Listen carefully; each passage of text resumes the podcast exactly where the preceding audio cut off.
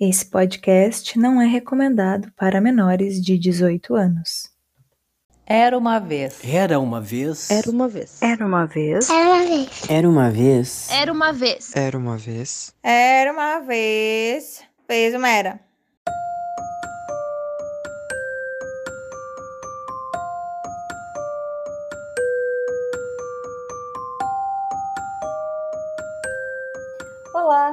Sejam muito bem-vindos a mais um Vesumera. Eu me chamo Franciele Mendes e hoje nós vamos ler mais um conto. Bom, hoje então é o primeiro episódio de outubro e nós vamos começar o nosso mês do horror. Nesse mês, nós vamos nos concentrar em leitura de contos de fadas, contos tradicionais mas que tem aquele toquezinho mais macabro, mais horripilante. Bom, tem gente que diz que todo Vesumera é assim, que todo conto que a gente lê aqui é um tanto quanto assustador. Mas dessa vez, durante o mês de outubro, isso será proposital. Eu vou buscar realmente alguns contos que me parecem que combinam com esse clima já de Halloween do mês, tá? Então eu espero que vocês gostem e vamos ao nosso primeiro conto. O nosso primeiro conto do mês de horror, de horror, nossa, ele se chama Yuki Ona, a Mulher da Neve. Em um vilarejo da província de Musashi, viviam dois lenhadores, Mosaku e Minokichi. E aí, assim, como vocês podem perceber, este conto aqui se passa no Japão. Então, ele tem nomes, obviamente, japoneses. E eu vou saber ler eles da maneira correta? Provavelmente não. Vou tentar, mas não sei se conseguirei. Então, assim, peço desculpas aí se eu estiver ferindo os ouvidos de alguém com as minhas pronúncias parcas, tá? Mas a gente vai tentar. Então, num vilarejo, né, uh, tinham dois lenhadores.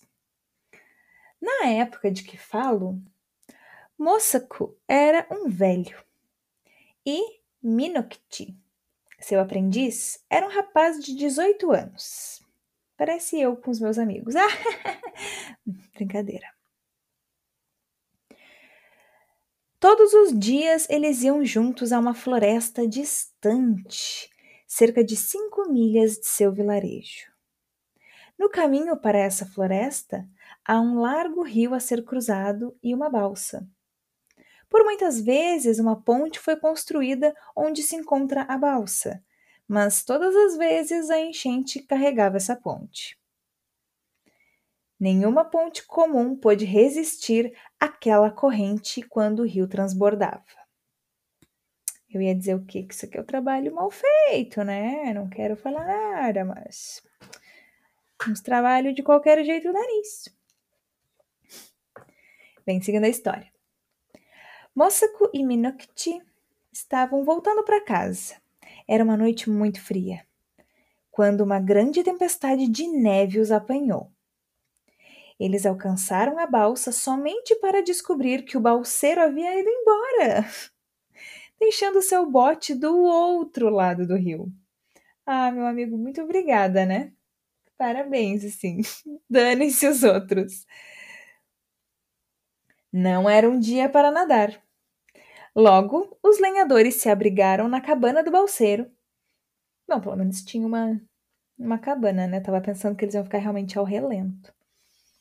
Logo, os lenhadores se abrigaram na cabana do balseiro, pensando no quão sortudos eram de encontrar qualquer abrigo que fosse. Sim, eu estava pensando a mesma coisa. Não havia braseiro na cabana, nem qualquer lugar apropriado para se fazer uma fogueira. Era apenas uma cabana de duas esteiras, com uma única porta, porém sem janelas. Mosaku e Minokchi trancaram a porta, deitaram-se para descansar com suas capas de chuva de palha sobre eles. Capa de chuva de palha. Menina do céu, eu nunca, nunca vi falar num negócio desse. Não parece que vai proteger da chuva, parece? Bom, tem casas que tem telhado de palha, né? É, tô, tô falando talvez bobagem. De imediato, não sentiram muito frio e pensavam que a tempestade logo acabaria. Mal sabiam eles. Isso aqui foi um comentário meu, no caso, né? Little they knew. Bom, vamos seguir com o conto. Concentração. A gente, eu tô tentando fazer a leitura o mais assim, né? Uh, vibes possível, mas o Vesumera não é o Vesumera se não tiver os comentários sem noção, então eu vou acabar fazendo de qualquer forma. O velho dormiu quase que imediatamente. As vantagens de ser velho, né? Fechou o olho, pá, dormiu. Mas o garoto, Minokti, permaneceu acordado por um longo período, ouvindo o vento assombroso e o contínuo golpe da neve contra a porta. Eu vou julgar, não vou julgar, deve ser uma situação tensa.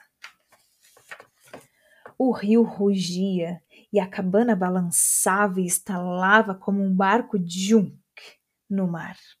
Nota de rodapé para o que é um barco junk.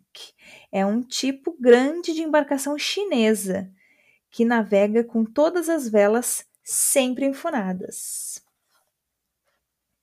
Era uma tempestade terrível e o ar ia ficando mais frio a cada instante e Minoct tremeu debaixo de sua capa de chuva. Mas por fim, apesar do frio, ele também adormeceu. Ele foi despertado por um jorro de neve que atingiu seu rosto. Caraca! Surprise, motherfucker! Pá! A porta da cabana fora aberta à força e a luz da neve. Yuki Akari. Tem um termo entre parênteses que eu acho que é luz da neve, né, em, em japonês, Yuki Akari. Então, à luz da neve, ele viu uma mulher no quarto, toda de branco. Sempre de branco, uma mulher de branco, a gente sabe que é o quê? Espírito. Não há dúvida. Ela estava curvada sobre Mosaku, soprando seu hálito sobre ele. E seu hálito era como fumaça branca e clara. Quase no mesmo instante, ela se virou para Minokti e estancou diante dele. Ele tentou gritar, mas descobriu que não podia expressar som algum. A mulher branca curvou-se diante dele, mais baixo e mais baixo, até que seu rosto quase tocou o rapaz. E ele viu que ela era muito bela, apesar de seus olhos o terem assustado. Não, não comentou como é que são os olhos da pessoa, né? Fica aí essa imaginação. Será que ela tem olhos? Será que eles são olhos pretos? Será que eles são olhos vermelhos? Não sei. Será que são os olhos do, do Steve Buscemi? Não sei. Por um curto período, ela continuou a encará-lo. Então, ela sorriu e sussurrou: eu tinha a intenção de tratá-lo como tratei o outro homem. Mas não consigo deixar de sentir alguma piedade por você, pois é tão jovem. É um belo rapaz, Minokti, e não vou te machucar agora.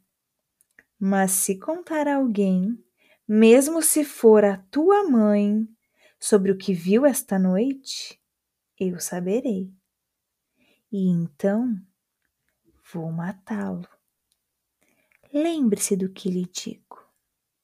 Ih, caraca!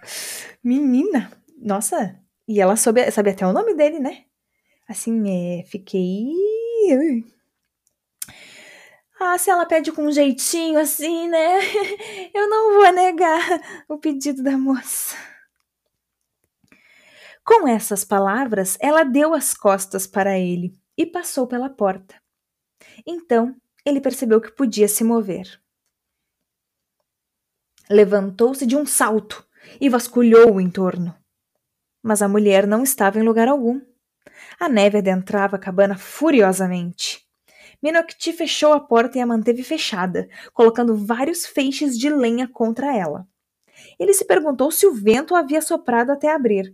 Amigo, tinha uma mulher aí dentro, um espírito estranho. O que você está pensando se foi o vento? Aí é o auge do, da racionalidade.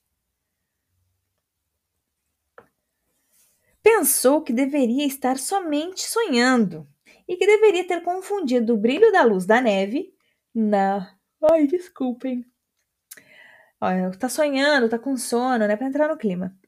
Ele devia ter confundido o brilho da luz da neve na soleira da porta com a figura de uma mulher branca, mas não podia ter certeza. É realmente assim, ó, é querer, é querer não acreditar. Chamou por Moçaco e ficou assustado porque o homem não respondia. Ele está, amigo, ele já era. Ele estendeu sua mão no escuro e tocou o rosto de Moçaco e descobriu que era gelo. Moçaco estava túmido e morto.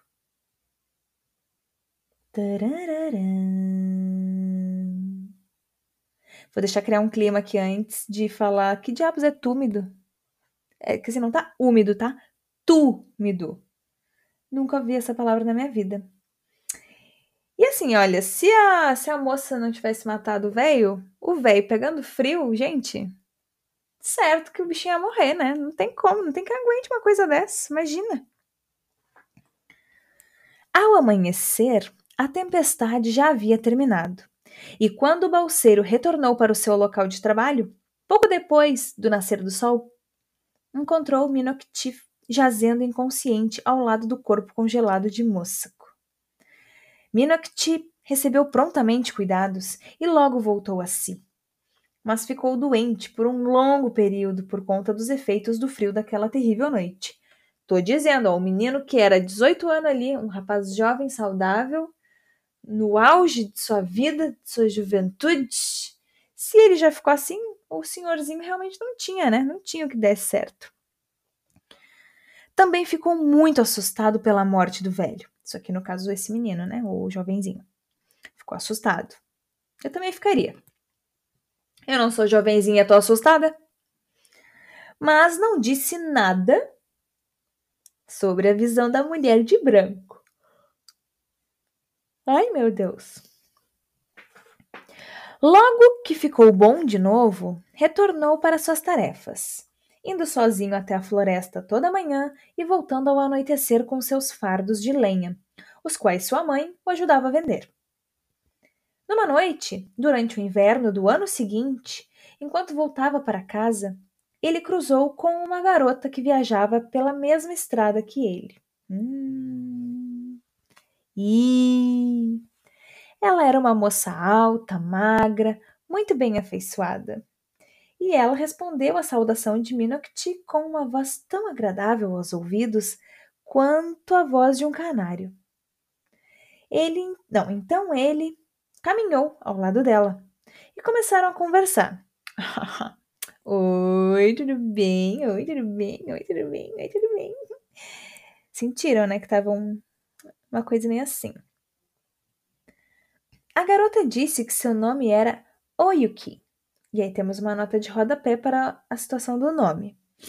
Esse nome significa neve.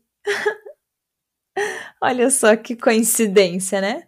Mas diz aqui que também não é incomum, né? Várias várias moças têm esse nome lá pelo Japão. Então, tipo, hum, casualmente chama neve, mas tá, não é um nome muito louco criado, né? Aleatoriamente, assim. Então, a garota disse que seu nome era Oyuki, que ela havia perdido os pais recentemente e que rumava para Iedo, onde tinha alguns parentes pobres que poderiam ajudá-la a encontrar uma posição como serva. Minokti logo se sentiu atraído pela garota desconhecida. Ah, mas isso a gente já notou ele desde o parágrafo anterior. E quanto mais ele olhava para ela, mais bonita ela parecia ser. Perguntou se estava prometida a alguém. Pô, direto! Diretaço! Adoro. Perguntou se estava prometida a alguém. E ela respondeu risonhamente que estava livre. Então, por sua vez, ela perguntou se Minokti era casado ou se havia prometido casar-se com alguém. As coisas rápidas, assim, né? Resolvida. Tá certo, vou dizer que tá errado? Não vou dizer. Achou bonito, achou bonito, ficou assim, hum, ué, quem sabe? Vamos resolver a história logo, não é essa, esse vai e volta, não sei, joguetes e tudo mais que temos hoje em dia, essa enrolação. Tem que resolver já ali direto, antes de ter o envolvimento. Certíssimos. Então ela perguntou se o cara era casado, se tinha prometido se casar com alguém, se prometido se se casar-se se. E ele contou a ela que, apesar de ter somente uma mãe viúva para ajudar, uma honorável nora, honorável nora, adorei, não havia ainda sido considerada, já que era ainda muito jovem. Depois dessas confidências, eles caminharam por mais um tempo sem conversar. Mas, como diz o provérbio, gente, tem um provérbio escrito em japonês aqui, que vou ler só a tradução que vem depois, tá bom? Então, a tradução do provérbio é: Quando o desejo está lá, os olhos podem dizer tanto quanto a boca. Hum, olha, bonito. Achei bem bonito o provérbio, assim, ó. Interessante, né? Quando chegaram no vilarejo, já haviam se afeiçoado muito um ao outro. Só de ficar se olhando, hein? e de se acharem bonitos, sei lá. Interessante, as coisas realmente muito rápidas. E então, Minok te pediu a Oyuki para que descansasse em sua casa. Após alguma tímida hesitação, ela foi até lá com ele. Pois é, já saiu convidando, assim, eles vão, vão sair da casa casado. E sua mãe fê-la sentir-se confortável e preparou para ela uma refeição quente. Oyuki se comportou tão bem que a mãe de Minokiti de repente se encantou com ela. De repente! Se encantou com a menina e a persuadiu a adiar sua jornada até Iedo. Ela vai sair de lá casada com o cara, é realmente isso? E o fim natural disso tudo é que Yuki nunca foi para Iedo. Quem amou, hein? Quem tinha já adivinhado? Ah, olha aí. Ela ficou na casa como uma Honorável Nora, muito bem, isso aí, né? Todos já suspeitávamos. Oyuki provou ser uma Nora muito boa. Porque eu tenho que provar ser uma Nora boa, achei interessante, né? Assim, o que tem que ver com a, com a sogra? Mas tá. Quando a mãe de Minokit morreu, cerca de cinco anos depois, meu Deus, morreu jovem a mulher. Suas últimas palavras foram de afeição e elogios para a esposa de seu filho. Foda-se meu filho, vou falar da minha nora. E Oyuki deu a Minokti dez crianças. Puta que pariu, amiga! Nossa senhora! Minha! Puxa vida, até me deu um.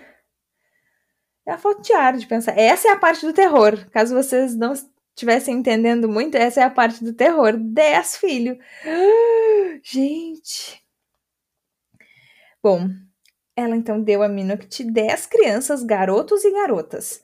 Todas elas belíssimas e de pele muito clara. Ah, isso aqui deve ter a ver com aquilo, né, de que na, na cultura lá do leste asiático tem muito...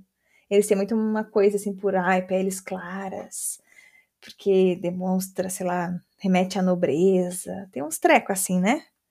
Então deve ser, acho que, uma vibe desse tipo. E também, né, a gente sabe que tem essa questão aí da neve e tudo mais. Acho que é um joguete aqui, dessas, dessas duas situações. Até eu já tava esquecendo do lance da, da neve, eu tava só pensando na parte do, do nobreza, não sei o que lá. Que perspicaz do autor, que perspicaz. O povo do vilarejo tinha Oyuki como uma pessoa maravilhosa, de uma natureza muito diferente deles mesmos. Boa parte das mulheres plebeias envelhecem rápido, Mas Oyuki, mesmo depois de tornar-se mãe de dez crianças, parecia tão jovem e fresca. Meu Deus, fresca! O termo, fresca! Que horror! Parece uma carne. Ah, bom, ela parecia então fresca, como no primeiro dia em que chegara ao vilarejo.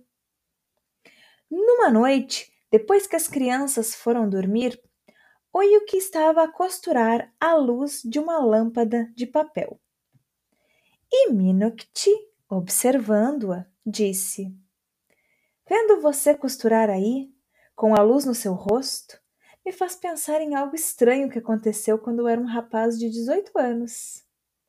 Eu vi alguém tão belo e branco quanto você. De fato, ela era igual a você. Sem desviar seu olhar de seu trabalho, Oyuki respondeu: Conte-me sobre ela. Onde você a viu? Então Minokti contou a ela a respeito da noite terrível na cabana do balseiro, da mulher branca que parou sobre ele, sorrindo e sussurrando, e da morte silenciosa do velho moçaco. E ele disse: Desperto ou adormecido, essa foi a única vez que eu vi um ser tão bonito quanto você. É claro, ela não era um ser humano e eu tive medo dela. Muito, muito medo mas ela era tão branca. De fato, eu nunca tive muita certeza se foi um sonho que eu vi ou se foi a mulher da neve. Adorei que, assim, em nenhum momento o fato de a esposa dele ser igual a tal da outra mulher lá não preocupou ele, não assustou ele. O cara é. O cara, né? O cara, assim, ó. Pô, cara, também não te ajuda. Oyuki abaixou sua costura e se levantou, e curvou-se sobre Minokti, bem onde ele estava sentado, e gritou em seu rosto: Era eu! Eu! Eu! Yuki! E eu disse que te mataria se você dissesse uma palavra sobre isso. E se não fosse por aquelas crianças que ali dormem, eu te mataria nesse mesmo instante. É melhor tomar conta delas muito, muito bem, pois se elas tiverem qualquer motivo para reclamar, eu vou te tratar como merece. Mesmo enquanto ela gritava, sua voz se tornou aguda, como o barulho do vento. Então ela se dissolveu em uma névoa branca e clara que espiralou até as vigas do telhado e escapou pelo buraco da chaminé. Nunca mais ela foi vista. Meninas, assim, o menino foi burro, né? Vamos e viemos. Ele tinha uma, uma inteligência um pouco limitada. Por que, que ele não parou de falar? Por que, que ele não saiu correndo quando ele percebeu? Porque tudo bem que tivesse bloqueado, né, a, a, coisa assim na cabeça dele, ele não ia associar de repente uma coisa a outra tão diretamente. Mas aí ele começou a falar e ele, tipo, nossa, vocês eram iguais! Que coincidência, né? E aí você tem um nome que significa. Né? Menina, você. Você foi garoto. Você foi muito garoto, você continuou sendo garoto de 18 anos lá. Mas eu adorei que ela, assim, sabe, sei lá o que ela era, né? Um espírito, uma entidade. Ela teve filho. Ela não envelhece, mas ela tem filho. E aí ela teve consideração pelas crianças. Gostei que ela, ela era o método antigo de, de dessa coisa, né? Do, do um, ah, é, o divórcio, né? A, a guarda das crianças, pai ausente, mãe solo, essas coisas todas assim, né, que nos afligem até hoje. Mas antigamente era assim que se lidava com essa situação. A, a mulher, a entidade lá, dava uma ameaçadinha assim de ah, se as crianças tiverem que reclamar, se você não for um pai bom, você se fudeu. Você vai morrer. Eu vou vir, vou te matar, vou te congelar. E é isso aí. Eu achei o quê? Ótimo. Achei digno. Achei que está certíssima. Muito bem. Ótimo. Ótimo mesmo, tá? Pelos direitos das crianças. o que, eu tô falando já? Pelo conselho tutelar.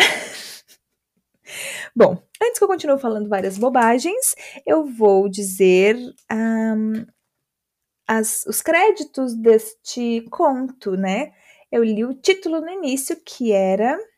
Deixa eu recapitular aqui. Yuki, Yuki Ona, né? Ai, passei demais. Yuki Ona, a mulher da neve. Pelo que eu lembro, realmente, Ona é, é uma coisa meio assim, mulher e tal, né? Então acho que é bem literal. o nome a tradução. Acho que é bem. Bem títulos de, de filmes brasileiros, sabe? Que tem o nome em inglês. E aí depois aquela tradução topzera. Este conto foi escrito por não sei como é que fala também o nome dele, tá? Lafcadio Hearn. Ele está no livro Quaidan, Histórias e Estudos de Fantasmas. Finalmente, então, estreamos este livro lindo, maravilhoso, da editora Pyro, da Pyro Books, se não me engano é assim o, o título bonitinho da editora. Uh, aqui, então, no, no Vesumera. E a tradução é de Tássio Rodrigues Capraneira. O conto Yuki Ona, a Mulher da Neve, está nas páginas 81, 82, 83, 84, 85, das páginas 81 a 85. Então é isso, espero que tenham gostado do conto de horror que abriu esse mês de outubro e até o próximo!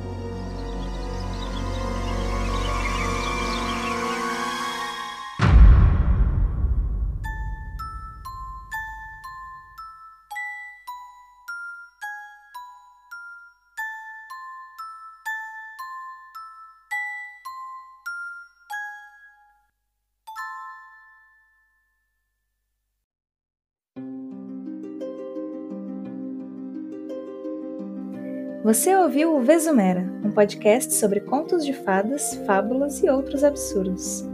A apresentação e seleção de contos é feita por mim, Franciele Mendes. O Vesumera é publicado toda segunda-feira, ao meio-dia, e você pode ouvir os episódios no seu agregador de podcasts preferido. Não deixem de conferir as redes sociais do podcast. No Instagram e no Facebook é só procurar por Vesumera que você poderá acompanhar atualizações e informações extras. Muito obrigada e fim!